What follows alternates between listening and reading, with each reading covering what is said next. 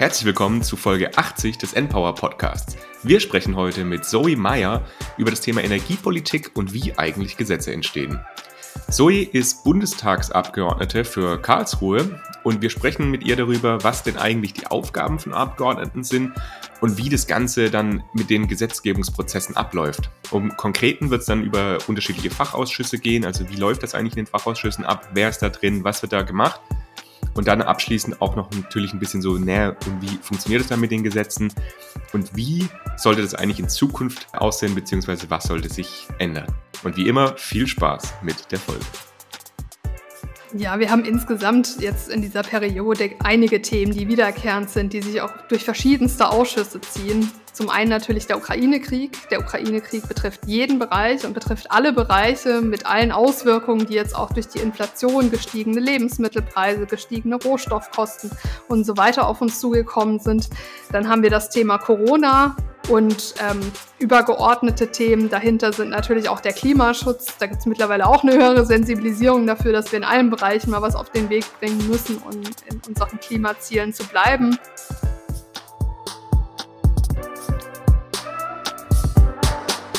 Drei, zwei, eins.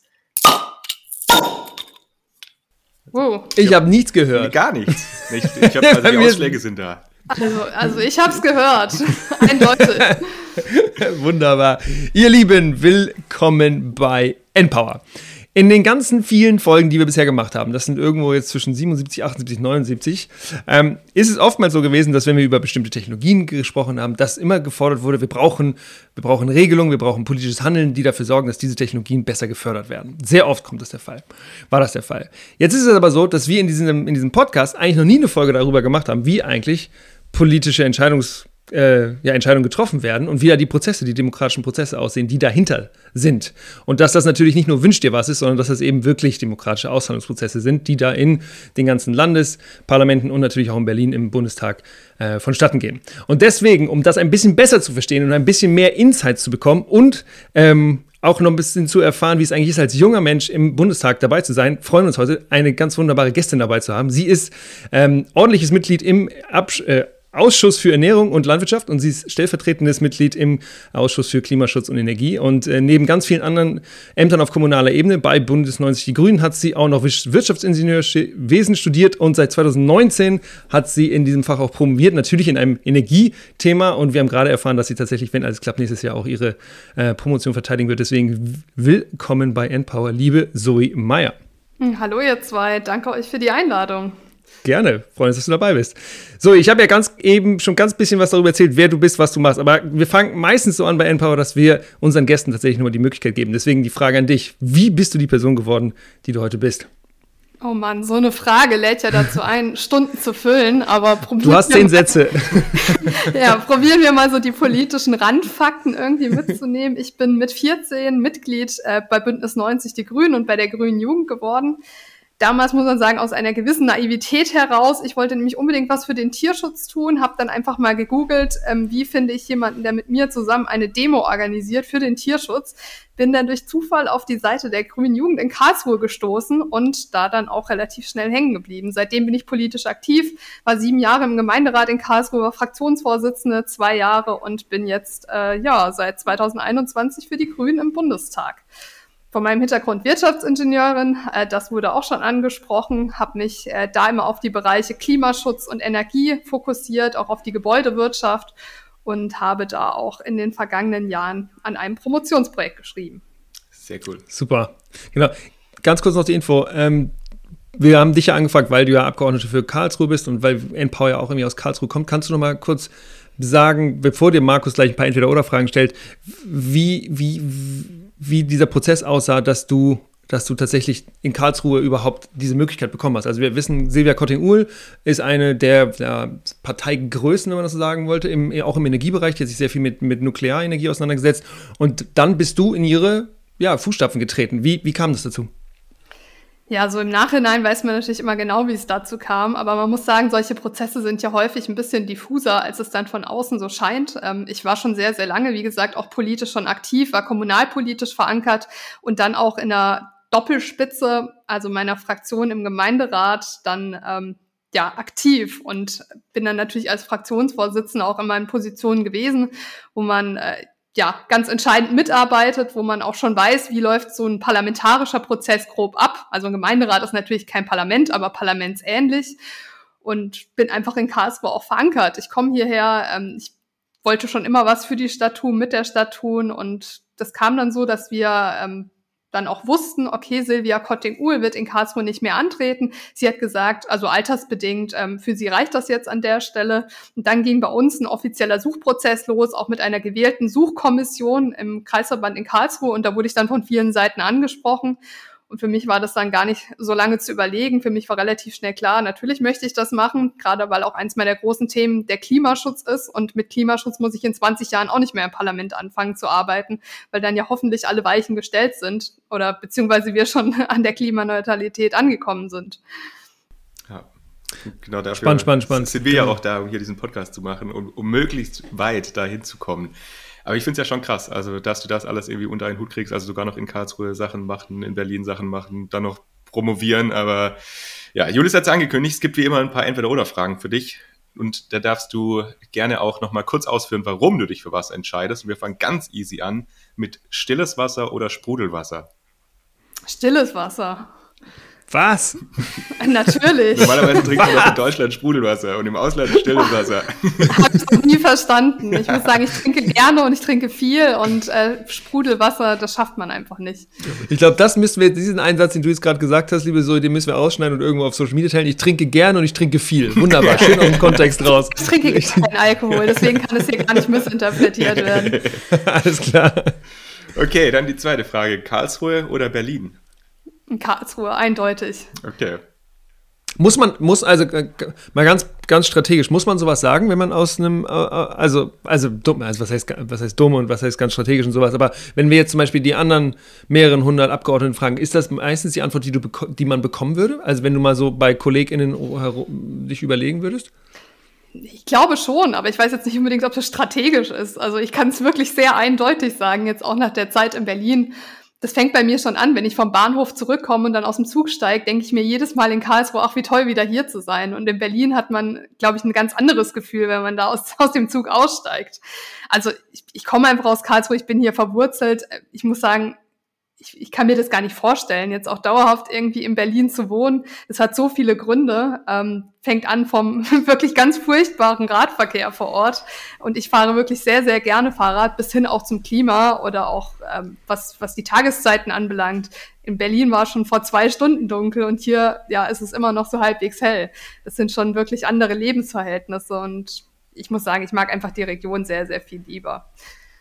Okay, als dritte Frage, Jetzt, du bist ja fast fertig mit deiner Promotion, aber lieber an der Promotion oder an politischen Themen arbeiten? Ja, ich arbeite lieber an politischen Themen, zumindest aktuell. Ja, ich weiß gar nicht, ob man die Frage so eindeutig beantworten kann. Hat ja alles so seine Vor- und Nachteile und am Ende brauchen wir natürlich beides. Wir brauchen einmal die Menschen, die politische Entscheidungen vorbereiten und die auch wissenschaftlich fundiert sagen, was können wir, wie können wir das und dann am Ende die Menschen, die es natürlich auch umsetzen und die die politischen Prozesse dafür in Gang bringen. Und als letzte Frage noch, lieber eine Rede im Bundestag halten oder in einem Fachausschuss diskutieren? Ja, eindeutig eine Rede im Bundestag. Die Fachausschüsse sind ja leider noch nicht öffentlich, zumindest fast alle. Das wollen wir jetzt auch ändern, aber da diskutiert man meistens mit sich selber, weil ja, es einfach ein geschlossenes Gremium ist, wo nichts nach draußen dringt, außer über irgendwelche Protokolle. Und genau über die Sachen werden wir jetzt auch gleich noch ein bisschen näher reden, auch nochmal erklären, was sind denn eigentlich diese ganzen Fachausschüsse, wie läuft das da alles ab. Aber Julius, magst du anfangen? Genau, Zoe, lass mal anfangen mit, was eigentlich so die grundsätzlichen Aufgaben sind ähm, einer Abgeordneten, eines Abgeordneten. Und ich fände es super spannend zu wissen, wenn wir diese Aufgaben haben, wie eigentlich dann die Zuteilung stattfindet. Also weil es wird ja immer gewählt und dann ein paar Monate, dann gibt es Koalitionsverhandlungen, dann wird irgendwie zusammen, dann weiß man ungefähr, wer reinkommt und dann weiß, man auch, wo es irgendwie Fokusarbeit gibt oder wo sich Leute gerne, womit Leute sich gerne auseinandersetzen würden. Magst du uns mal diesen Prozess beschreiben und was sind eigentlich dann die Hauptauf Hauptaufgaben von Abgeordneten, wenn dann dieser Prozess endlich abgeschlossen ist und es an, an die Arbeit dann tatsächlich geht?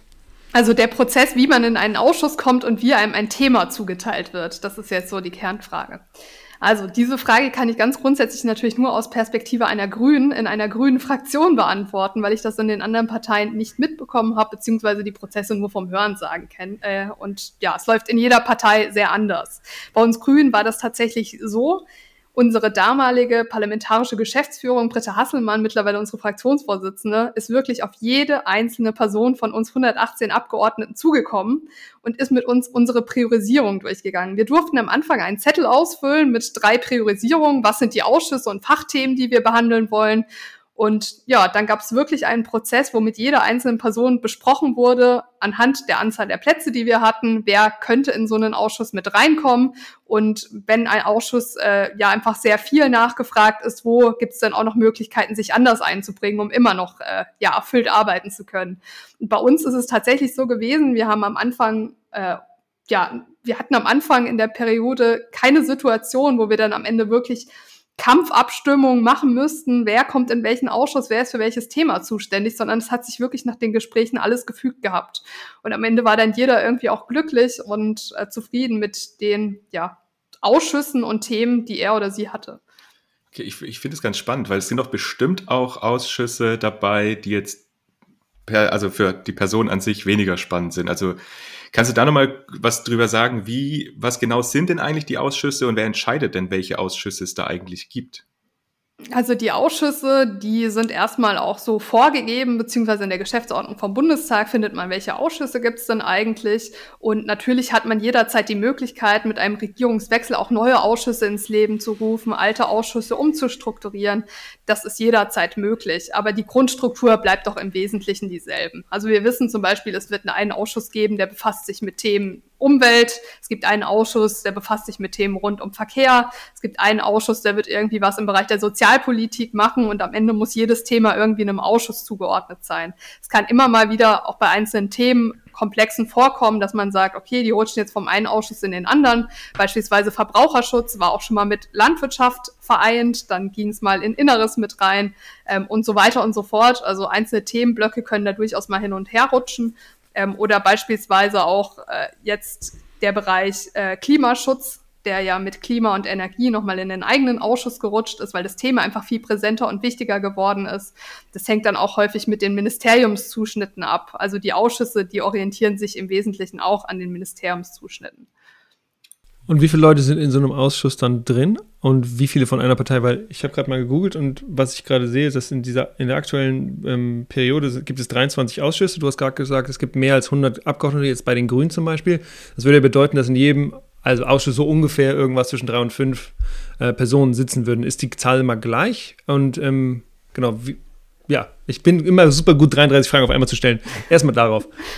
Ja, ganz, ganz grundsätzlich. Der Bundestag macht seine Regeln selber. Das heißt, jeder, jeder Bundestag, jeder neu gewählte Bundestag kann auch entscheiden, wie setzen sich Ausschüsse zusammen, wie groß sind die. Häufig ist es so, dass ein Ausschuss oder die Ausschussgröße sich daran orientiert, wie viele Themen da am Ende auch reinkommen und wie viel bearbeitet werden muss.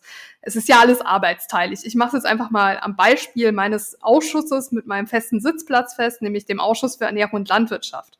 Ähm, wir haben da eine Größe, wo wir von grüner Seite sechs Abgeordnete stellen. Ähm, das heißt, wir teilen sozusagen alle Themen, die im Ausschuss anfallen, durch sechs.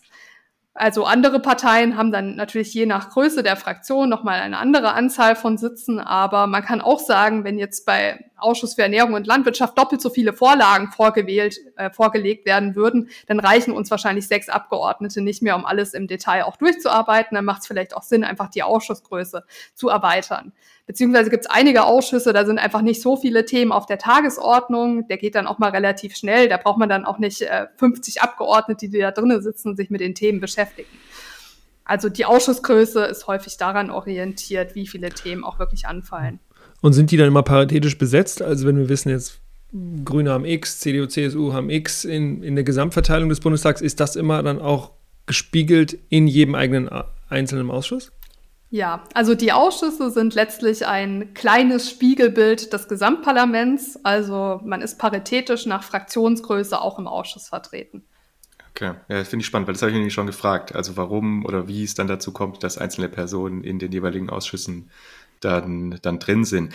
Ich hatte aber gesehen, wir reden gleich nochmal ein bisschen genauer drüber, auch über, über de, den Ausschuss. Aber ich hatte auch gesehen, dass gibt ja auch noch Vorsitzende von den einzelnen Ausschüssen. Wie wird das denn bestimmt, wer den Vorsitz macht? Weil ich habe auch gesehen, dass es nicht nur jetzt Grüne, FDP oder SDP, äh, SPD sind, sondern auch alle möglichen. Also wie kommt das AfD. War auch ja. viel, viel, ja, viel in den Medien, dass da, naja. So ist es. Also die Ausschussvorsitzenden ähm, und die stellvertretenden Ausschussvorsitzenden, die werden nach Proports bestimmt. Das heißt, ähm, es gibt ein Vorschlagsrecht für Ausschussvorsitzende je nach Fraktionsgröße. Und dann kann eben jede Partei, je nachdem wie groß die Fraktion ist, ähm, auch ja, ein Recht sozusagen erheben auf die diversen Ausschussvorsitzenden und dann Personen vorschlagen. Und die Personen, die dann eben mit eingebracht werden, müssen am Ende noch vom Bundestag gewählt werden. Beispielsweise ähm, die Kandidatinnen, die von Seiten der AfD bislang vorgeschlagen wurden, die haben es nicht geschafft, eine Mehrheit im Bundestag zu erreichen. Dementsprechend gibt es keine Ausschussvorsitzenden, die von Seiten der AfD-Fraktion gestellt werden. Ansonsten sind alle Vorsitzenden so paritätisch besetzt wie, also, oder so nach Proports besetzt, wie es am Ende auch äh, die Parteien im Parlament vertreten sind. Ja, wenn wir jetzt diese, ähm, diese Vorsitzenden haben, dann haben wir noch diese Unterscheidung zwischen ordentliches Mitglied, Mitglied und stellvertretendes Mitglied. Und du hast eben auch, glaube ich, in einem der Ausschüsse gesagt, okay, es gibt sechs Mitglieder von Grünen. Ähm, ich glaube, das war bei Ernährung und, und Landwirtschaft, hast du gesagt. Wann kommen denn diese stellvertretenden Mitglieder ähm, zum, wann müssen die irgendwas tun? Oder wie viel Prozent, wie viel, wie viel, wie viel müssen die denn eigentlich tun? Müssen die gar nichts tun, solange die sechs, zum Beispiel jetzt bei Ernährung und Landwirtschaft, äh, alle gesund sind und alle gut arbeiten, müssen dann die Stellvertretenden nie was tun? Oder kommen die immer mal wieder zum Beispiel in Meetings, um einfach zu wissen, was geht und was passiert?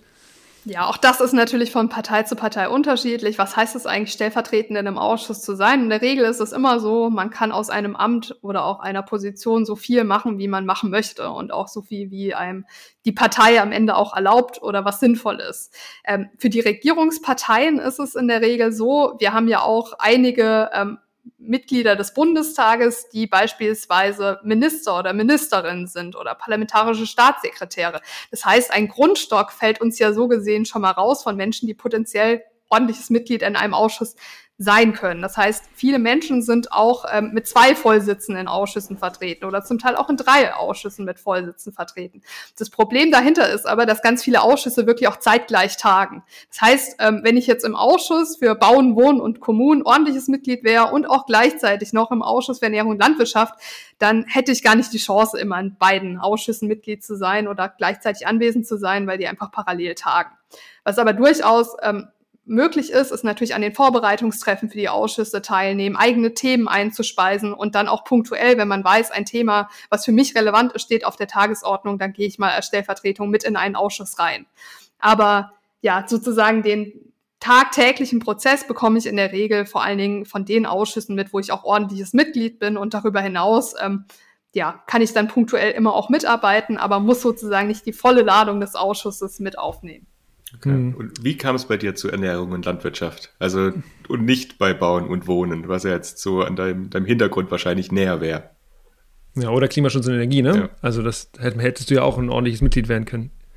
Ja, ich bin ordentliches Mitglied im Ausschuss für Ernährung und Landwirtschaft und stellvertretendes Mitglied zum einen im Ausschuss für Energie und Klima und dann noch im Ausschuss für Bauen, Wohnen und Kommunen. Und für mich war es tatsächlich so, das war meine oberste Priorität. Wenn ich im Bundestag komme, möchte ich in den Bereich Ernährung und Landwirtschaft gehen. Ähm, für mich war aber auf der anderen Seite auch immer klar, ich würde gerne punktuell noch im Bereich äh, der Energiewende mitarbeiten und im Klimaschutz mitarbeiten, gerade noch so, was äh, die Bereiche ähm, Wohnen anbelangt oder was die Bereiche auch ähm, Wärmeenergie anbelangt. Das tue ich jetzt auch. Allerdings muss man dazu sagen, also für mich war einfach Ernährung und Landwirtschaft immer ein ja, absoluter Traumbereich, weil ich auch für den Tierschutz sozusagen in die Partei eingetreten bin. Und gerade, was wir jetzt auch sehen, was in den vergangenen Jahren im Bereich des Tierschutzes passiert ist, das ist wirklich sehr, sehr wenig. Und ich glaube auch, dass die Relevanz des Klimaschutzes im Bereich der Landwirtschaft noch nicht so angekommen ist. Und ich muss auch sagen, das letzte Jahr jetzt im Bundestag hat mich in meiner also in meiner Entscheidung sehr bestätigt. Wenn man sich mal anguckt, wie ist der Ausschuss für Ernährung und Landwirtschaft strukturiert, dann sieht man doch eindeutig, dass gerade sehr, sehr viele Menschen aus dem ländlichen Raum mit einem landwirtschaftlichen Hintergrund in diesem Ausschuss sitzen, was natürlich super ist. Aber man merkt auch, dass die Perspektive eben primär ist, wie können wir landwirtschaftliche Betriebe unterstützen, wie können wir landwirtschaftliche Betriebe retten. Bei jedem Thema wird als erst gefragt, was heißt es denn für die Landwirte und Landwirte? Ich möchte jetzt nicht falsch verstanden werden, das ist eine extrem wichtige Perspektive, die natürlich unbedingt mitbehandelt werden muss. Aber dahinter wird natürlich auch vergessen, dass natürlich auch Menschen, die aus der Stadt kommen, ein berechtigtes Interesse daran haben, wie man sich ernährt und auch eine Vorstellung davon haben, wie stellen wir uns Landwirtschaft eigentlich vor. Und ich glaube, auch an vielen Stellen ähm, wird man natürlich, wenn man in einem Tierbetrieb groß geworden ist ähm, oder Landwirtschaft eben kennt, wie sie ist, auch irgendwann betriebsblind. Das heißt, die Perspektive von außen ist in solchen Gremien, denke ich, auch sehr viel wert. Und das ist sozusagen mein Ansatz in diesem Ausschuss und ich bin da wirklich sehr froh, ähm, die Perspektive auch einbringen zu können, die ich habe und eben nicht ähm, mit der Perspektive, dass ich Landwirtin bin.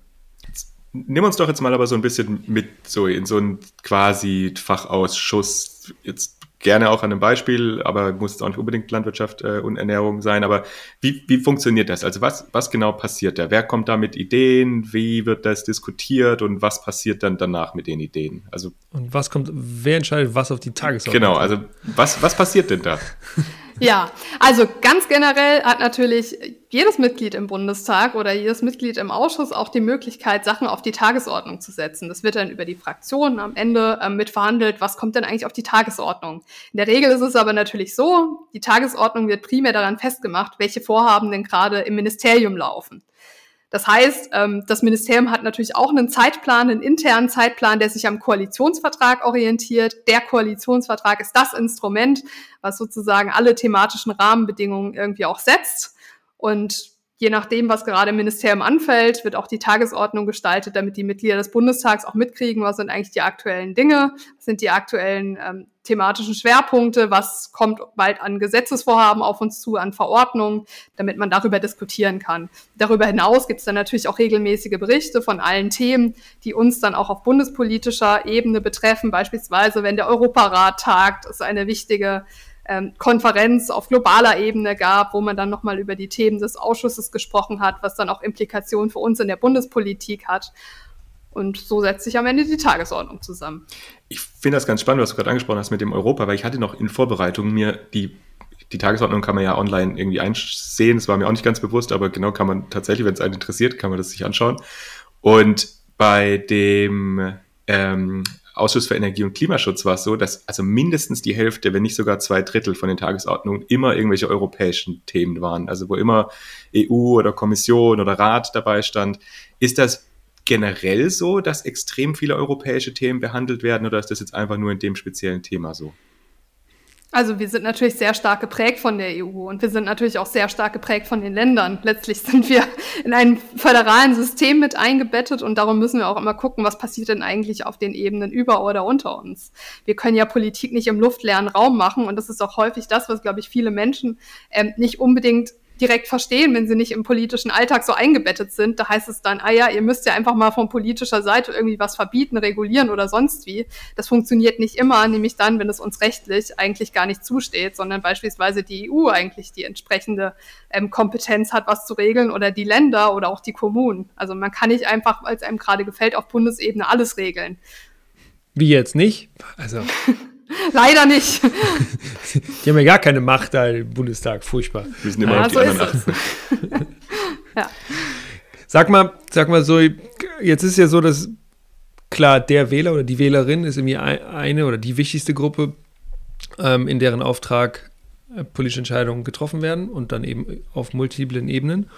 Es ist aber so, dass es eben eine, eine große Anzahl an, an, ja, an Gruppen gibt, die eben auch gerne diesen Prozess irgendwie beeinflussen wollen würden. Ähm, und klar, dieses böse Wort Lobby fällt dann da immer. Ähm, muss man ja, glaube ich, gar nicht das Wort Lobby nutzen, sondern kann es eben auch sagen Interessengruppen. Und diese Interessengruppen sind eben auch sehr weit gefächert. Ähm, da gibt es eben, ja, gibt's eben alles irgendwie in Berlin. Und wenn man sich da in Berlin im Regierungsbezirk ein bisschen um, äh, umschaut, dann gibt es eben ganz viele Häuser die, oder Gebäude, in denen diese Gruppen dann drin sind. Wie macht sich das denn so wie, wie bemerkst du sowas? Also du bist ja irgendwie, hast ja angefangen und dann bist du ja wahrscheinlich zum ersten Mal mit irgendwelchen Interessengruppen irgendwie in Interaktion gekommen. Wie kommen die auf euch zu oder wie versuchen die irgendwie diesen Prozess ein bisschen zu zu beeinflussen? Hm, tatsächlich ist es nicht so. Auch auf Gemeinderatsebene gibt es natürlich viel Lobbyismus, auf jeder politischen Ebene. Und ich glaube auch insgesamt, dass Lobbyismus häufig ein bisschen zu negativ besetzt ist im allgemeinen Sprachgebrauch. Lobbyismus findet ja beispielsweise schon dann statt, wenn ich mich äh, mit der Amnesty International Ortsgruppe Karlsruhe treffe und die mir erklären, was sie gerade besonders wichtig finden. Das ist ja auch schon Lobbyismus, also eine Interessensgruppe, die auf mich mit einem konkreten politischen Anliegen oder einer konkreten politischen Gesinnung zukommt. Und ganz generell muss man natürlich sagen, Lobbyismus ist unglaublich wichtig, damit unsere Demokratie funktioniert. Wir können ja nicht einfach irgendwelche Gesetze oder Verordnungen machen und noch niemals mit den Leuten gesprochen haben, die es eigentlich am Ende betrifft. Also wir können ja nicht äh, sagen, okay, wir bringen jetzt ein neues Gesetz auf den Weg, beispielsweise im Energiebereich, was ja, Bäckereibetriebe mit einer neuen Energieauflage belastet. Wir haben noch niemals mit irgendeiner Bäckerei oder Bäckereivertretung gesprochen, bringen das einfach mal auf den Weg. Da ist ja von vornherein schon klar, dass das komplett scheitern wird. Und das wollen wir natürlich auch nicht, sondern wir müssen davor Gespräche führen, wir müssen auch äh, Anhörungsverfahren haben, wir müssen Rückmeldeprozesse haben, wo auch Interessensverbände nochmal sich einbringen können, um uns frühzeitig vorzuwarnen, hey, aber das funktioniert ja so gar nicht. Ähm, am Ende führt das zum Beispiel dazu, dass dann die Bäckereibetriebe bei uns alle pleite machen. Das ist natürlich auch nicht unser Entsinn. Also denkt doch nochmal nach, ob ihr den einen oder anderen Punkt nochmal abändern wollt, weil ihr euch vielleicht über die Konsequenzen gar nicht bewusst seid. Ich glaube, Lobbyismus wird immer dann problematisch, ähm, wenn man die Rahmenbedingungen des Lobbyismus nicht mehr so ganz im Hinterkopf hat. Das heißt beispielsweise, es gibt natürlich Lobbyismus Vertreter oder auch Interessensvertretungen, die haben deutlich mehr finanzielles Budget als andere. Ähm, beispielsweise im Ernährungs- und Landwirtschaftsbereich ist natürlich ganz klar, es gibt Gruppen, die haben einfach ein großes finanzielles Budget, die schreiben uns auch wirklich ganz, ganz häufig E-Mails, laden uns zu tollen Veranstaltungen ein. Von denen hat man sozusagen jede Woche was Neues im Postfach. Ähm, natürlich hier an, an vorderster Front genannt. Ähm, also der Bauernverband wahrscheinlich, oder? Bauernverband natürlich zum einen oder auch ähm, also Interessensvertretungen von ähm, ja, von Tierhaltung oder auch ähm, aus dem Einzelhandel oder größere ähm, ja, Fastfood-Ketten. Ähm, also gibt's ja alles Mögliche, was irgendwie dann ähm, ein Interesse daran hat, auch Ideen oder konkrete Forderungen zu platzieren. Auf der anderen Seite gibt's dann auch einfach Verbände beziehungsweise Interessensgruppen, die haben deutlich weniger Budget. Beispielsweise NGOs, kleinere ja, ehrenamtliche Verbände, die sich super gut in Fachthemen eingearbeitet haben, aber die gar nicht das finanzielle Budget haben, um uns da alle Woche mal irgendwie ein neues Event zu präsentieren oder tolle E-Mails zu schreiben mit äh, 20 Seiten Anhang, wieso irgendwas funktioniert oder auch nicht funktioniert. Ich glaube, da müssen wir dann politisch auch immer eine gewisse Sensibilität dafür haben, wo sitzt eigentlich die Finanzkraft und wo sitzt sie nicht. Also Themen auch einordnen, einzuordnen nach ihrer Relevanz, nicht davon abhängig zu machen, wie viele E-Mails jetzt bei uns am Ende im Postfach auftauchen. Ähm, mein, übrigens mein persönlicher Ansatz, wie ich das gelöst habe, ich habe für mich ein persönliches Lobbyistenregister erstellt. Also auf meiner Homepage werden einfach alle Termine veröffentlicht, die ich irgendwie mit Lobbyismusvertretungen habe. Und dann kann ich auch für mich selber ganz gut kontrollieren, wie häufig habe ich mich denn mit wem getroffen. Und dann sehe ich beispielsweise auch, ach, ich habe mich vielleicht in letzter Zeit ein bisschen zu wenig ähm, mit der einen oder anderen Seite getroffen. Beispielsweise auch in den letzten drei Wochen hatte ich vielleicht keine Termine mehr mit äh, Tierschutzvertretungen im Bereich äh, Fischerei. Vielleicht mache ich mal wieder mit den Termin. Ganz platt gesagt. Und ich glaube, so funktioniert das am Ende auch am besten.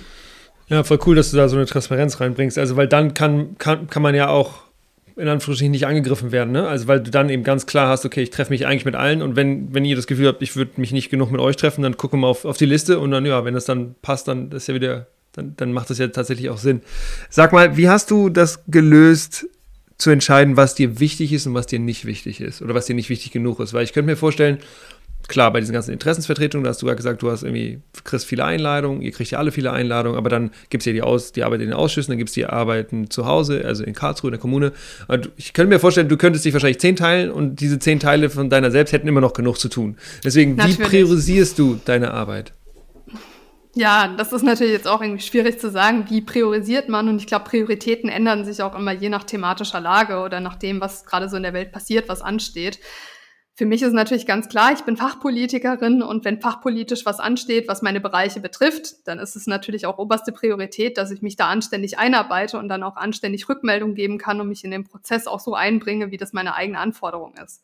Auf der anderen Seite, ich bin auch Wahlkreisabgeordnete, ich bin direkt gewählte Bundestagabgeordnete für Karlsruhe, also ich vertrete auch die Stadt mit allen ihren Interessen und ich bin auch immer ansprechbar für alle, die irgendwie aus Karlsruhe kommen und die was von mir möchten. Ähm, zum Glück bin ich ja nicht alleine. Das heißt, ich könnte mich zehn teilen, aber das Schöne ist, ich kann mich ja tatsächlich auch dadurch teilen, dass ich tolle Mitarbeiterinnen in meinem Team habe, die beispielsweise auch als wissenschaftliche Mitarbeiterinnen fachpolitisch ansprechbar sind oder dann auch in Karlsruhe über mein Wahlkreisbüro alle Themen dann aus der Region aufnehmen. Und dann besprechen wir häufig auch im Team zusammen, was hat jetzt die oberste Priorität, wo muss ich wann sein und so wird dann ausgemacht, ja, wie mein Terminplan aussieht. Ich wollte es gerade auch nochmal ansprechen mit quasi, du hast ja diesen so wissenschaftlichen Stab noch um dich rum oder Leute, die sich dann auch tatsächlich thematisch, fachlich mit den ganzen Sachen da auch ein, ein bisschen auskennen. Weil es ist ja auch ganz spannend jetzt in Bezug auf eben Lobbyismus zu sagen, also ist das auch manchmal so, dass dann quasi irgendwelche Annahmen oder eben Behauptungen, die dann zugeschickt werden, dass ihr das nachträglich nochmal prüft? Oder also wie, wie geht man denn da vor? Was passiert denn da? Auf jeden Fall. Man muss ja auch sagen, wir haben insgesamt ein sehr, sehr breites Netzwerk. Also insgesamt ist es ja schon so, wenn man lange in einem Bereich tätig ist, dann kennt man schon die üblichen Verdächtigen, die auch Fachwissen angesammelt haben im einen oder anderen Bereich. Das können beispielsweise Professorinnen sein, das können beispielsweise auch Menschen sein, die schon länger in NGOs aktiv sind oder in bestimmten Verbänden einfach ganz großes Fachwissen haben. Und meine wissenschaftlichen Mitarbeiterinnen haben sozusagen unsere allerwichtigsten Personen immer auch auf Kurzwahl und können dann auch schnell mal prüfen, ähm, was ist denn die Einschätzung auch von äh, Menschen mit einem gewissen Renommee in einem bestimmten Bereich oder auch mit, einem, mit einer Fachkenntnis, die jetzt einfach ganz notwendig ist. Und ganz viele Themen oder eigentlich alle Themen werden dann auch wissenschaftlich immer noch mit begleitet und auch vorbereitet. Und dann bin ich auch im engen Austausch mit, mit allen, die irgendwie was zu sagen haben. Finde ich, find ich ganz spannend, weil ich weiß, also jetzt auch bei, bei uns im Prinzip beim Institut, so die, die noch so ein, zwei Gehaltsklassen quasi über mir stehen, dass die auch ab und zu aber eher so von europäischer Ebene im Prinzip angefragt werden, ad hoc. Äh, jetzt so aus dem aus Bundestag oder so ist mir das gar nicht bewusst gewesen, aber ist natürlich spannend. Also, dass man da auch nochmal da kurz, äh, ja, also auf, an kurze Leitung im Prinzip Rückmeldung sich nochmal einholt zu, zu einzelnen Themen. Ja, auf jeden Fall. So passiert das. Wir sind vorhin noch ein bisschen stehen geblieben bei diesen, bei diesen Ausschüssen mit der Tagesordnung und dann kommen da unterschiedliche Punkte auf die Tagesordnung. Aber kannst du uns da noch mal so ein bisschen mitnehmen eben auf diesen weiteren Prozess? Also was passiert denn oder was muss denn passieren, um solche Gesetze auf den Weg zu bringen? Also wie sind da die einzelnen Schritte? Ja, jetzt geht sozusagen nochmal in äh, Gemeinschaftskunde Grundwissen zurück. Also, oder Gemeinschaftskunde hieß es zumindest in Baden-Württemberg. Ich weiß nicht, wie ist denn Gemeinschaftskunde bei euch? Auch Gemeinschaft. Wir sind auch bei, ich war ja auch Baden-Württemberg, aber Julius war ja. natürlich Hamburg. Deswegen. Selbst in Hamburg heißt okay. es Gemeinschaftskunde. Ja. Gut. Ich habe also, sogar LK drin gehabt, ja, genau. dann halt Gemeinschaftskunde oder Politik oder wie auch immer die Fächer so benannt waren. In der WIPO Schule. heißt es, glaube ich, auch immer. Wissenschaft, ja, Wirtschaft und Politik. Das heißt bestimmt heute auch ja. anders. Es wurde doch alles nochmal umbenannt. Irgendwie so. Wer weiß, nein, nein, wir fühlen uns so alt. Hi, hi, ja, ja, anyway. Na gut, also irgendwie sowas aus dem Bereich. Ähm, da hat man ja ganz grundsätzlich mal irgendwie auch aufgezeigt bekommen, wie läuft sowas ab, anhand von einem schönen Flussdiagramm in der Regel. Also erstmal ganz grundsätzlich, wer hat eigentlich das Recht, Gesetzesinitiativen einzubringen? Das sind verschiedene Ebenen. Ähm, also hervorzustellen ist natürlich zum einen mal äh, die Regierung. Die Regierung macht in der Regel die allermeisten Gesetzesentwürfe oder die meisten Gesetzesinitiativen orientiert am Koalitionsvertrag, der die Basis ist für alles, was auf den Weg kommen kann. Dann kann natürlich auch ein Gesetzesvorhaben oder ein Gesetzesentwurf aus der Mitte des Bundestags kommen. Das passiert in der Regel dann, wenn man ähm, ja, von Seiten der Regierung nicht die Möglichkeit hat, sich zu einigen, nicht, nicht mal unbedingt, weil man jetzt furchtbar zerstritten ist, sondern beispielsweise auch bei Themen, die einfach moralisch von einzelnen Individuen unterschiedlich bewertet werden. Aktuelles Thema haben wir hier ähm, beispielsweise die Suizidhilfe. Also da ist es in der Regel auch nicht so ganz einfach zu sagen, Partei A steht für das, Partei B steht für das, weil einfach jeder irgendwie noch mal eine eigene Geschichte, einen eigenen Bezug zu diesem Thema hat. Und dann formieren sich Parlamentariergruppen, die dann einzelne Initiativen auf den Weg bringen, die dann auch in der Regel überparteilich sind. Und nicht mal dann nur von den Regierungsparteien, sondern auch zum Teil von der Opposition dann mitgetragen werden. Und dann kann natürlich auch der Bundesrat nochmal Gesetzesinitiativen einbringen über die Länder. Also da gibt's dann verschiedene Wege. Und dann gibt's verschiedene Lesungen im Bundestag. Also wenn es dann einen Gesetzesentwurf gibt, dann wird der erstmal grob vorgestellt, dann darf der Bundestag darüber beraten. Es können auch Änderungsanträge noch eingebracht werden. Und von Seiten des Bundesrats muss es bei zustimmungspflichtigen Gesetzen auch nochmal eine Zustimmung geben. Und dann gibt es sozusagen einmal die Schlussabstimmung und die Sache ist verabschiedet. Wenn bei zustimmungspflichtigen Gesetzen der Bundesrat sich nicht mit dem Bundestag einigen kann, dann gibt es nochmal einen Vermittlungsausschuss. Das haben wir jetzt beispielsweise beim Bürgergeld gesehen. Da hat der Bundestag ähm, einen Entwurf abgestimmt. Der Bundesrat hat aber gesagt, nein, so machen wir das nicht. Und dann gab es nochmal einen Vermittlungsausschuss, der am Ende einen Kompromiss erarbeitet hat, der dann auch auf den Weg gekommen ist. Es ist jetzt so, dass du gesagt hast, die, der wird der Gesetzentwurf einmal gelesen, dann ja, erste, zweite, dritte Lesung, ich, genau, mhm. gibt es, glaube ich. Jetzt gibt es aber davor noch so diese, dieses Wort, diesen, diesen Referentenentwurf. Ja. Ähm, das ist meistens das, wenn ich es richtig verstehe, was eben in den Ministerien ausgearbeitet wird, bevor es dann tatsächlich in den Bundestag eingebracht wird. Und ich weiß, dass viele Interessengruppen ganz spitz darauf sind, immer diese Referentenentwürfe ja. zu bekommen, weil äh, wenn etwas kurz davor ist, verabschiedet zu werden, dann kann man das irgendwie nicht mehr, ja, kann man darüber nicht mehr arbeiten, kann man nicht mehr noch Informationen zur Verfügung stellen, kann man also eigentlich, eigentlich keine Interessensarbeit mehr, mehr leisten. Wie kann das sein, dass diese ähm, dass diese Referentenentwürfe immer oder oft, oftmals eben rausgehen. Ist das vielleicht sogar Teil, Teil des Prozesses? Ja, also das ist gewollter Teil des Prozesses. Ja. Genau.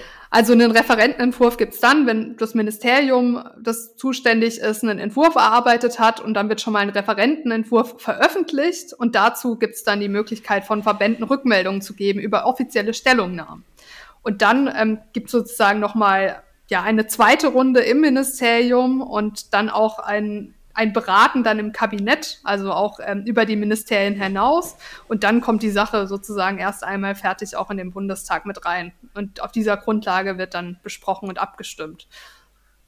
Ja, weil aber es gibt doch auch, also ich weiß jetzt beispielsweise, ganz konkretes Beispiel war jetzt bei mir mit das Thema Wärmeplanung, dass da jetzt dieses Jahr ein Referentenentwurf für dieses Gesetz verfügbar wurde und dann quasi, dass viele auch da nochmal Kommentare dazu gemacht werden. Aber es gibt doch auch viele, die nicht öffentlich sind, also wo dann eher so geheimmäßig diese Entwürfe dann, dann um, Umlauf sind. Oder eigentlich nicht? Nee, also Referentenentwürfe werden ja vom Ministerium in der Regel verschickt und die haben auch ihre Verteiler.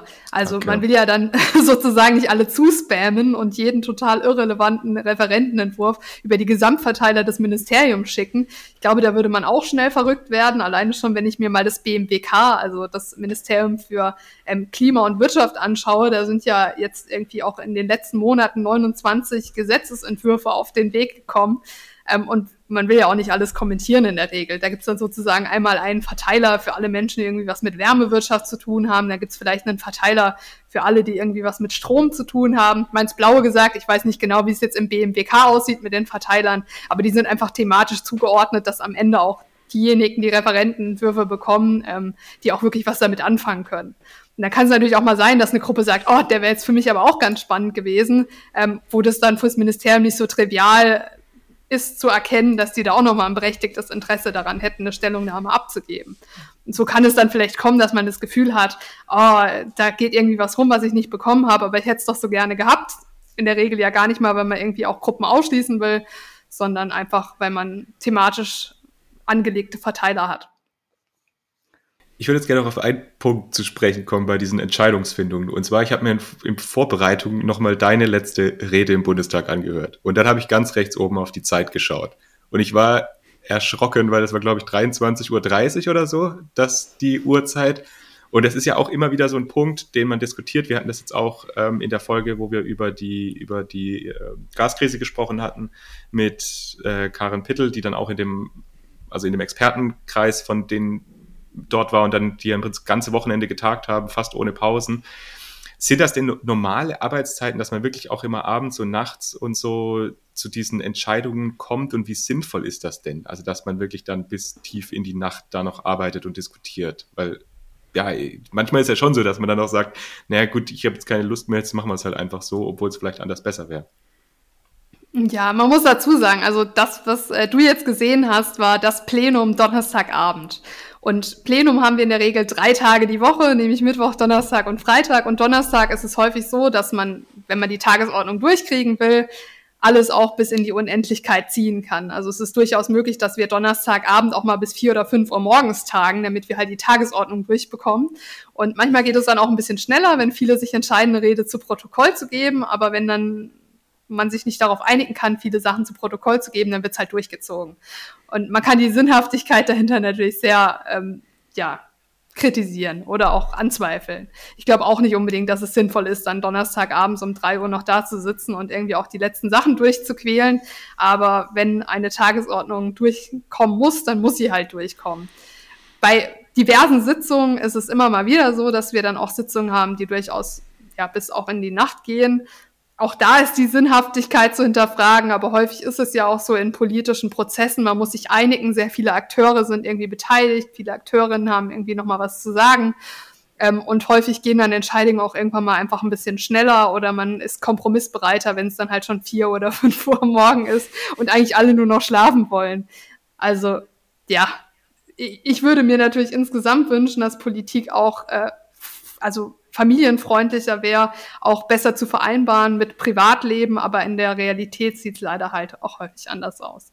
Mhm. Naja, man muss ja Gott sei Dank als politische Person auch nicht unendlich im Bundestag bleiben. Ne? Also man kann das ja auch ein paar ein paar Legislaturperioden machen dann sich entscheiden, ist es mir wert? Und wenn es nicht wert ist, dann kann man auch was anderes machen.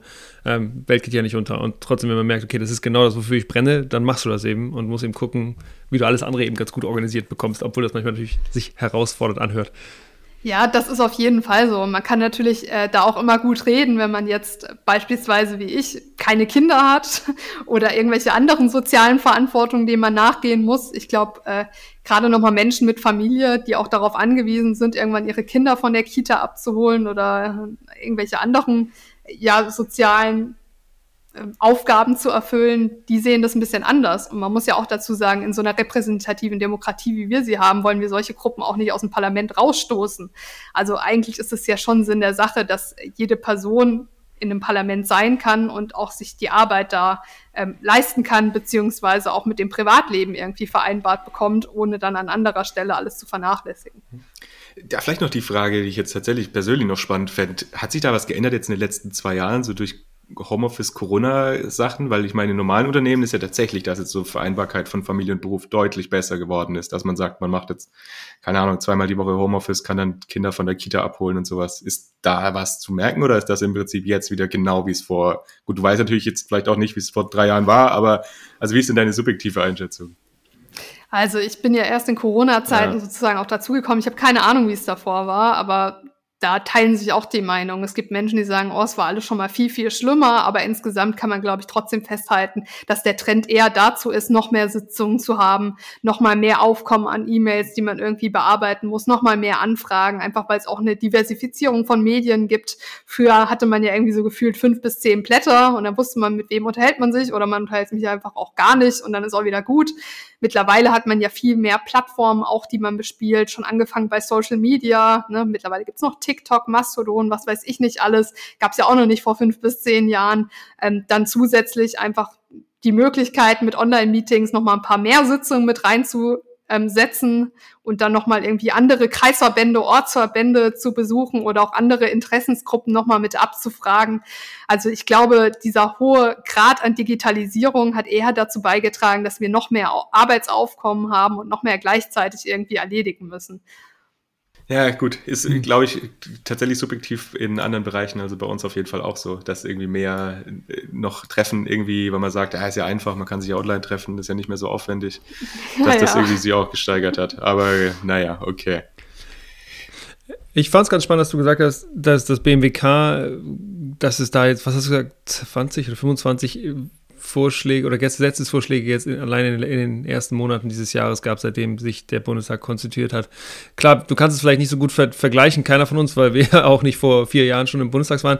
Ähm, aber ist das was, wo du hörst, das ist noch nicht vorgekommen und das liegt einfach daran, dass wir mit dieser, mit der Klima, mit dem Klimawandel und der Energiewende einfach wirklich riesige Aufgaben vor der Brust haben und dass das, das jetzt dadurch, dass jetzt äh, Robert Habeck da die, ähm, die Zügel übernehmen konnte, ähm, einfach auch eine, ja, einfach die Schlagkraft deutlich erhöht wurde. Und erwartest du, dass das einfach so weitergeht? Also, weil die, die, Herausforderungen sind ja immens und riesig.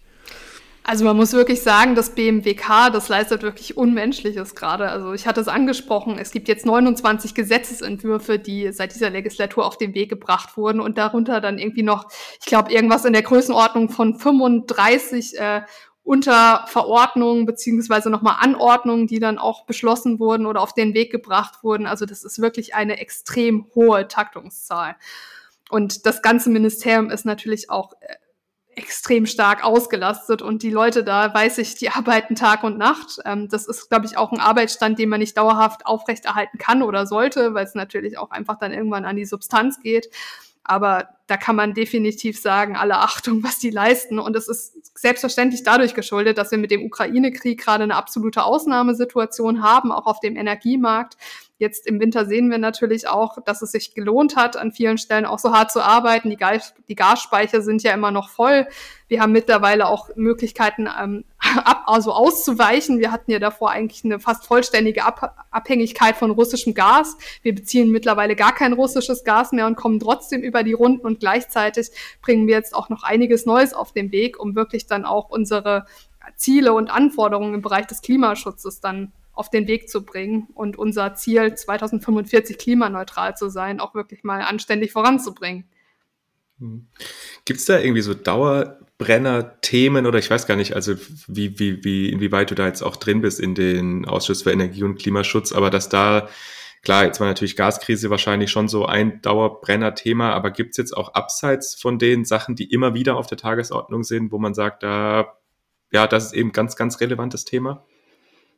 Ja, wir haben insgesamt jetzt in dieser Periode einige Themen, die wiederkehrend sind, die sich auch durch verschiedenste Ausschüsse ziehen. Zum einen natürlich der Ukraine-Krieg. Der Ukraine-Krieg betrifft jeden Bereich und betrifft alle Bereiche mit allen Auswirkungen, die jetzt auch durch die Inflation, gestiegene Lebensmittelpreise, gestiegene Rohstoffkosten und so weiter auf uns zugekommen sind.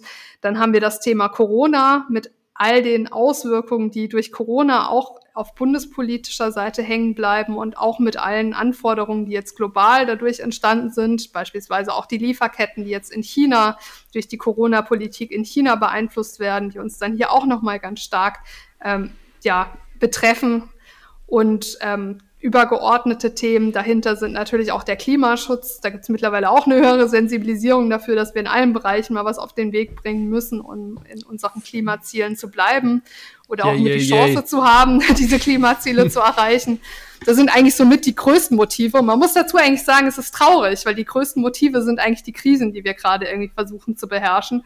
Und man muss ja auch dazu sagen, es werden jetzt nicht gerade weniger Krisen, sondern wir können schon darauf einstellen, dass es eigentlich eher mehr werden dass wir die Alten dann noch in Schach halten oder hoffentlich auch ähm, an einer oder anderer Stelle abmoderieren können. Ja, das ist schon verrückt. Du bist jetzt natürlich auch ja zu einer Zeit da irgendwie reingekommen, in der wirklich ja eine Krise die nächste jagt und man sich da immer mit den Herausforderungen dann wieder neu beschäftigen muss. Also naja, auf der anderen Seite gibt es die, diese, diese, diese berühmte Aussage von dem Bruder von John F. Kennedy, der während der Kuba-Krise gesagt hat, when was, the world, when was the last time the world was not falling apart? Also es ist doch fast immer so, dass es immer alles gerade schlimm ist und immer Krise ist und irgendwie ist immer Krise, ja genau, aber deswegen arbeitet man da ja da, da dran. So, und ähm, ich, ich, weiß nicht, ich glaube, es ist fast ein bisschen leicht, sich dann in so eine bisschen depressive Stimmung reinzuholen und sagen, es ist immer alles schlimm, wo wir kriegen es gar nicht hin und da kommt noch eine Krise. Ja, was willst du machen? Äh, ran an die Buletten so. Also und, und, und, und, Kopf irgendwie in den Sand stecken bringt ja auch niemand was. Und deswegen ist ja cool, dass eben Leute, junge Menschen wie Zoe jetzt irgendwie auch im Bundestag sind, um da irgendwie auch diese Perspektive mit reinzubringen. Ja, du hast schon recht. Also es gab schon immer Krisen, es wird immer Krisen geben, aber trotzdem hat man das Gefühl, es werden immer mehr. Und mit einer der Gründe ist mit Sicherheit auch, dass wir einfach mehr Medien haben, die über die verschiedensten Kanäle berichten, über die verschiedensten Punkte und dass einfach die Meinungsdiversität zunimmt und auch ja, die öffentliche oder auch das öffentliche Bild einfach darüber, was gerade relevant ist, irgendwie wächst. Ja, genau dafür machen wir auch hier den, den, Podcast noch, um quasi diese Meinungsbildung noch zu unterstützen, beziehungsweise eben für die einzelnen Themen auch Wissen zur Verfügung zu stellen, dass man da auch auf einem ähnlichen Niveau äh, drüber diskutieren kann. Ich weiß noch eine Sache, Julius, du hast gerade eben das ja gesagt. Du als junge Abgeordnete Frau im Bundestag, wie ist das denn? Also merkst du das, dass Leute anders mit dir umgehen oder ist es schon so, dass das eigentlich für alle voll okay ist? also, ähm, für alle voll okay. Ich ja, glaube, es genau, kommt auch bei blöd, der. Blöd, ja. war blöd formuliert, aber du weißt, was ich meine, ja. ja, ja. Aber es ist schon so, also ich, ne, ich, ich, ich war mal Bundestag Praktikum gemacht und da war Sven Kindler, war da gerade in der mhm. ersten, äh, so, äh, äh, zum ersten Mal gewählt. Und die ersten Ansprachen, die er im Bundestag gemacht hat, da haben sich teilweise, ich war dann da und habe es gesehen, haben die Leute sich irgendwie umgedreht, haben angefangen zu schnacken, so, weil der eben auch so ein, so ein junger Spund war. Also deswegen, ja, ich fände das auch sehr spannend zu hören von dir, Zoe. Ja, das Schöne ist ja, wir haben mittlerweile deutlich mehr junge Menschen im Bundestag, als noch in Yay. den vergangenen Jahren der Fall war. Ich bin ja ganz stolz darauf, dass ich nicht mal in den Top Ten der jüngsten Abgeordneten gelandet bin und ich finde auch, das ist wirklich ein positives Zeichen. Ich glaube wirklich, unsere Demokratie lebt davon, dass einfach alle abgebildet werden und nicht nur die Personen Ü50 oder Ü60 zum Teil. Also das äh, ist erstmal, glaube ich, ein großes Ziel, was auch die meisten teilen. Insgesamt gibt es natürlich auch erhebliche Unterschiede, welche Parteien das wie bewerten, dass auch junge Menschen im Bundestag sind, dass auch junge Frauen im Bundestag sind. Von Seiten der Grünen Fraktion ähm, wird das als sehr große Chance wahrgenommen. Die haben auch super viele junge Abgeordnete. Die Stimmung ist da wirklich sehr unterstützend und auch schön gemeinschaftlich, auch zwischen den älteren, erfahrenen Abgeordneten, auch den jungen, neuen Abgeordneten, dass man nie das Gefühl hat, oh, ich habe hier nichts zu sagen oder meine Perspektive zählt hier nicht. Ganz im Gegenteil, das wird bei uns auch wertgeschätzt. Und dann auf der anderen Seite sieht man natürlich auch immer mal wieder Personengruppen, denen das nicht so gut passt, dass auch junge Abgeordnete jetzt stärker vertreten sind. Ähm, das muss man dazu sagen, beispielsweise auch bei uns im Ausschuss ist ja zum Teil auch etwas, äh, ja, geprägt durch ältere Herren, zum Teil auch sehr konservativ geprägt. Und da muss man schon sagen, hat man manchmal nicht das Gefühl, dass äh, auch Vielfalt geschätzt wird, um es mal ganz vorsichtig auszudrücken.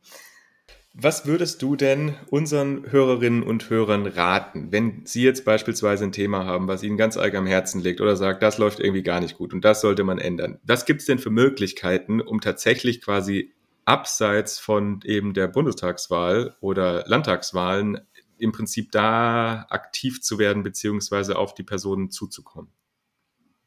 Ja, also man hat diverseste Möglichkeiten, sich politisch einzubringen. Eine Möglichkeit, sich einzubringen, ist natürlich immer die lokalen Abgeordneten zu schreiben. Wir freuen uns immer sehr über alle Anregungen, die irgendwie auch Menschen auf dem Herzen liegen, weil wir natürlich nur so informiert bleiben können. Und dann auf der anderen Seite ist es natürlich auch möglich, sich äh, in NGOs zu beteiligen, an Demonstrationen teilzunehmen für Themen, die einen interessieren, die einem auf dem Herzen liegen, Leserbriefe zu schreiben an die Zeitung. Das ist natürlich so ein bisschen oldschool, aber es wird wirklich viel gelesen. Auch die Abgeordneten oder politischen Akteure, Akteurinnen lesen Leserbriefe. Das ist tatsächlich wirklich so. Ähm, für Themen, die auch andere Ebenen betreffen, einfach mal auf die Gemeinderatsfraktion zukommen, auf die Landtagsfraktion zukommen oder vielleicht sogar wirklich mal zu sagen, ich habe selber Lust, auch mich politisch zu engagieren, in eine Partei zu gehen und da auch ganz konkret an Konzepten mitzuarbeiten. Also man hat ja manchmal das Gefühl, ähm, es lohnt sich gar nicht irgendwie politisch was zu tun, wenn man nicht direkt im Parlament sitzt. Also dem kann ich nur hart widersprechen, das stimmt nicht. Also man hat so viele Möglichkeiten, sich einzubringen, auch schon ganz niederschwellig, beispielsweise in Landesarbeitsgemeinschaften, wo man eigentlich beispielsweise bei uns, bei, bei uns als Grüner Partei einfach mal hingehen kann, schon direkt mit Bundestagsabgeordneten, Landtagsabgeordneten zusammensitzt und wirklich auch ganz konkret an Vorschlägen und an Lösungen mitarbeiten kann, die es dann am Ende auch häufig in Wahlprogramme reinschaffen oder dann am Ende sogar im Koalitionsvertrag mit drinne stehen. Also Politik ist häufig gar nicht so schwierig und so schwierig einzusteigen, wie man das im ersten Moment glauben mag. Man braucht nur manchmal ein bisschen Geduld, um zu verstehen, wie die Strukturen eigentlich alle so laufen, organisiert sind. Wenn man das einmal verstanden hat, hat man unglaublich viele Möglichkeiten, auch wirklich was zu bewegen. Sehr cool. Ja. Darf ich noch eine Frage stellen, vielleicht noch eine letzte, vielleicht ein bisschen persönlichere.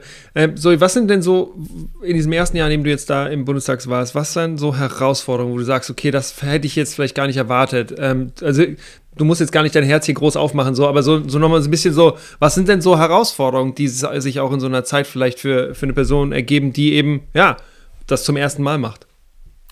Also ich glaube wirklich, was man am Anfang gar nicht so glaubt oder was ich auch persönlich unterschätzt habe, ist, wie viele Sitzungen und wie viele Termine am Ende doch wirklich anfallen.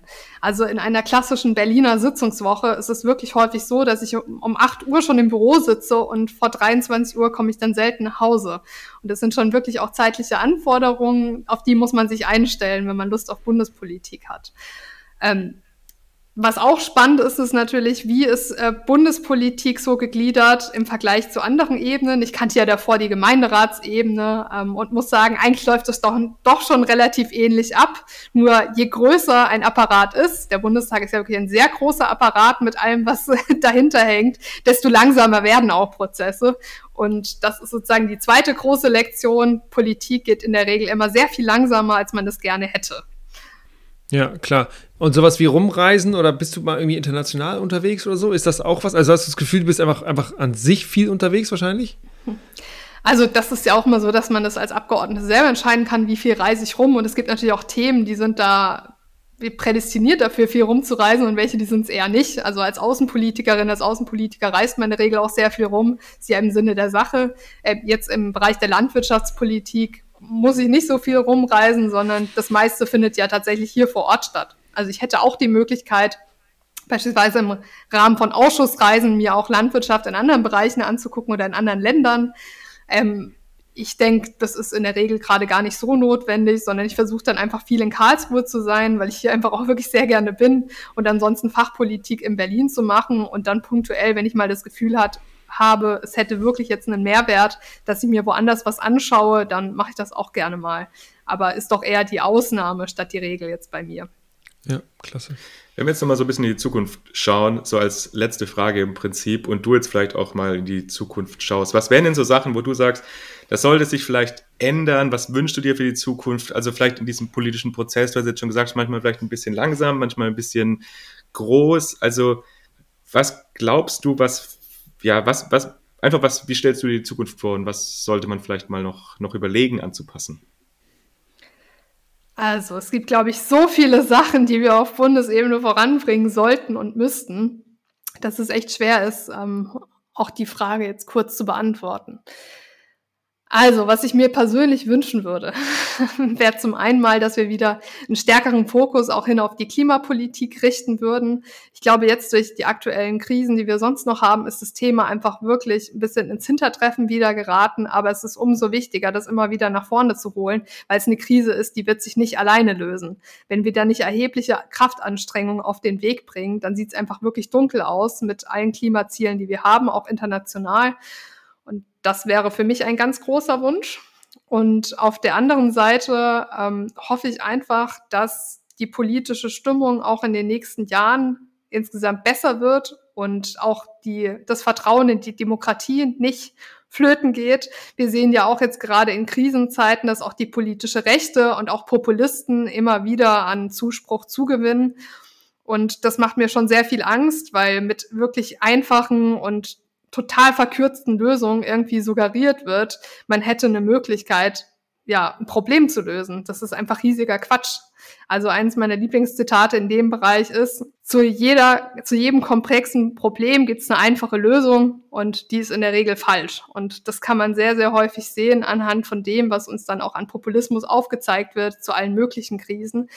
Das hört sich immer sehr, sehr nett an, aber wenn man da mal darüber nachdenkt, und zwar auch länger als zwei Minuten, merkt man in der Regel, dass es riesiger Quatsch ist. Ähm, ich würde mir wünschen, dass Menschen sich die Zeit nehmen, auch zu gucken, was steht eigentlich hinter solchen einfachen Lösungen und ob die uns wirklich auch längerfristig weiterhelfen.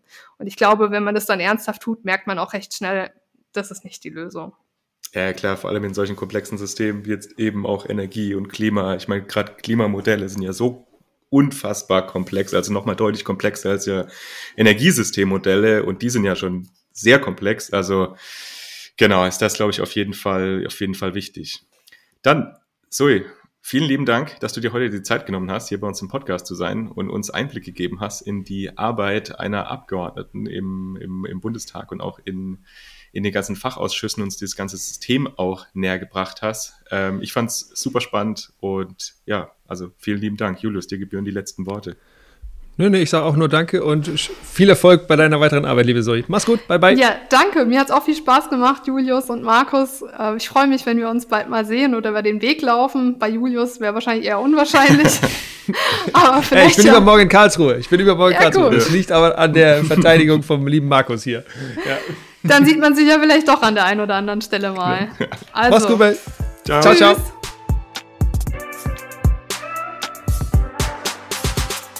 Recap. Recap. Markus, was hast du mitgenommen? Also ich habe mitgenommen, dass es auf jeden Fall sehr spannend ist, was alles vor sich geht. Und ich fand es sehr gut, dass wir jetzt diesen ganzen Prozess mal nochmal so ein bisschen aufgedröselt haben. Und ich fand es eigentlich auch schön, dass sie nochmal gesagt hat, wenn man irgendwelche Anliegen hat und merkt, dass was falsch läuft oder man ja irgendwas vielleicht einbringen möchte in diesen ganzen politischen Prozess, dass man nicht zögern sollte, einfach den jeweiligen Ansprechpersonen äh, eine Mail schreiben, Brief schreiben, was auch immer. Also einfach, um da auch gehört zu werden, weil sie hat, ich weiß gar nicht, ob das gerade in der Folge oder zum Nachgespräch gesagt hat, dass wenn dann im Prinzip fünf, sechs Mal im Prinzip das gleiche Anliegen kommt, dass das auch einfach ein anderes Gewicht hat, als wenn diese Anfrage oder dieses Anliegen nur einmal kommt. Also einfach auch öfters die gleichen, also nicht öfters, man sollte keine fünfmal die gleiche Mail schicken, aber eben wenn von unterschiedlichen Personen eben diese unterschiedlichen Anfragen kommen mit den gleichen Themen, dass das eben dann doch auch einen, einen Impact haben kann. Dann fand ich ganz spannend das Thema mit diesen Fachausschüssen, was mir so nicht bewusst war, dass quasi auch in diesen Fachausschüssen die jeweiligen Parteien dann eben so vertreten sind, wie sie auch im Bundestag vertreten sind. Finde ich auf jeden Fall eigentlich ganz, ganz sinnvoll. Allerdings habe ich mir auch noch gedacht, äh, wo wir jetzt nicht so drüber geredet haben, ist ja auch einfach, wie viel Einfluss und Redeanteil die einzigen Personen dann haben können in den jeweiligen Fachausschüssen, weil je nachdem kann es ja dann schon dazu führen, dass eben, ich weiß jetzt nicht, also vielleicht eine Partei, die sich in einem Thema sehr gut auskennen würde oder da sehr stark involviert wäre, eben vielleicht nur mit einer Person da drin sitzt und dann gegenüber zehn Personen von einer anderen Partei, dass dann auch einfach das nicht so, ja, also ich, ist es schon sinnvoll, das so zu machen, weil man hat ja im Prinzip so auch gewählt. Aber trotzdem ist es ja so, dass manche Parteien einfach sich mit einigen Themen einfach anders identifizieren als mit anderen Themen. Also das war so ein bisschen das, ja, was, was, was ich noch mitgenommen habe. Aber insgesamt, ich fand Zoe richtig cool. Ich, mir hat's richtig Spaß gemacht. Ist echt eine, eine coole Person. Ich finde es super, dass jetzt eben so junge äh, Personen auch im, im Bundestag vertreten sind und da auch ihre Meinung und vor allem auch die Meinung vielleicht von, ja, von jüngeren Personen auch vertreten können. Also echt, hat richtig, richtig Spaß gemacht. Was hast du so mitgenommen? Ich habe mitgenommen, ich, dass diese Entwürfe von den Referenten, also die Referentenentwürfe, dass die öffentlich sind, weil ich dachte immer, dass die nicht öffentlich sind und dass die eigentlich mehr oder weniger durch die semipermeablen Membranen der, äh, der, der Ministerien, durch, dass die da durchdiffundieren und dann nach außen gehen und dass es dann ganz stark darum ankommt, wen man so kennt, ob man die bekommt dann oder nicht. Und da hat sie ja gerade gesagt, dass das nicht unbedingt der Fall ist, sondern dass die eigentlich öffentlich zugänglich sind. Das war mir so nicht bewusst. Ähm, genau, das fand ich ganz spannend. Sonst glaube ich, diese ganzen ähm, Prozesse bei den Ausschüssen war spannend, das nochmal zu, mitzubekommen. Ich habe mal ein Praktikum im Bundestag gemacht vor zehn Jahren. Deswegen, da saß ich dann mal so und habe dann so das ein bisschen mitbekommen. Deswegen kannte ich das sogar tatsächlich noch so ein bisschen. Ähm, aber ich glaube, diese ganzen Themen, die da drumherum sind, also wir haben es am Ende auch gefragt, so, wie priorisierst du deine Aufgaben oder was ist herausfordernd zum Beispiel oder auch, dass sie eben anders angesehen wird, als wenn man jetzt eben ne, 60 ist und irgendwie schon melatenblondes Haar hat. Ähm, das, das sind, glaube ich, so die auf einer persönlichen Ebene, die Herausforderungen, die es da gibt. Das fand ich spannend, spannend mal zu hören und äh, wünsche da jeder Person, die da jung im Bundestag ist, ganz viel Kraft, weil ich glaube, man hat ganz viel Kraft, wenn man ja noch jung ist und auf der anderen Seite gibt's, ist das alles ganz, ganz neu und man ist ganz unten in der, in der Erfahrungskette und ich glaube, dass es auch echt viel ja, Energie kostet, sich da irgendwie erstmal einzuarbeiten. Wie funktioniert das eigentlich? Und dann wollen alle von einem irgendeine Meinung haben und dann wollen alle von einem irgendeinen O-Ton haben und willst du nicht hier noch vorbeikommen und da. Ich glaube, es kann ziemlich stressig sein und trotzdem willst du einen guten Job machen. Und ich glaube, da eine gute Balance zu finden, kann durchaus auch ja, herausfordernd sein. Herausfordernd sein. Auf jeden Fall. Und äh, das ist jetzt auch schon lang her. Wir hatten ja mit Michael Bloss auch drüber gesprochen. Er hat auch gemeint, da sitzen halt auch manche Leute in diesem EU-Parlament, die halt nur da sitzen, um da zu sitzen und im Prinzip nichts beitragen. Und genau das was du jetzt gesagt hast, diese Priorisierung ist, glaube ich, halt total wichtig, um zu entscheiden, was mache ich mit meiner Zeit, welche Themen sind mir wichtig, wo möchte ich mich eben stark einbringen, weil es ist völlig un, also ja, es ist ja völlig unmöglich. Das ist, haben wir ja auch gesagt. Es geht einfach, du kannst ja nicht in Karlsruhe voll aktiv sein, nebenher noch in zwei Ausschüssen irgendwie voll aktiv sein. Und Vielleicht eine Familie zu Hause haben Familie, und dein Partner arbeitet auch oder deine Partnerin? Ja, ja. das ist ja, ja schon, schon krass. Ich finde es auch ganz äh, einen interessanten Punkt, weil man ja auch immer wieder diskutiert, dass der Bundestag zu groß ist mittlerweile. Aber wenn man halt so viele unterschiedliche Themen irgendwie bespielen will, geht es ja auch gar nicht mit weniger Leuten. Also keine Ahnung, da ja, ich glaube, so ein bisschen weniger würde schon gehen, ne? Also ob das jetzt 600 ja, oder 400 halt wahrscheinlich sind. innerhalb von diesen Ausschüssen, habe ich gerade noch gedacht, könntest halt noch ein bisschen entschlacken. Aber dann hast du wieder das Problem, dass halt die, die Repräsentativität im Prinzip aus den, aus den Parteien vielleicht nicht mehr gegeben ist. Ja, Aber das kann natürlich sein. Ja. Tricky. Sind, können, können, können wir nichts dran ändern? Äh, können wir, wir können nur, gute Podcast-Episoden machen. Genau, alles Laienmeinung hier. Ja, genau. Gut, ihr Lieben, das war's. Wir hoffen, dass ihr was mitgenommen habt und wir freuen uns, wenn ihr in zwei Wochen wieder dabei seid. Wenn ihr gerade dabei seid, dann sagt doch dann und ihr gerade uns über Spotify hört, dann würden wir uns ganz doll freuen, wenn ihr bei Spotify einmal fünf Sterne angebt, weil das hilft nämlich, dass dieser Podcast auch von anderen gesehen wird. Das wäre klasse. Oder bei iTunes. Genau, da auch. Alles klar, das war's. Bis dann. Bis dann. Ciao, ciao. Tschüssi. Bye.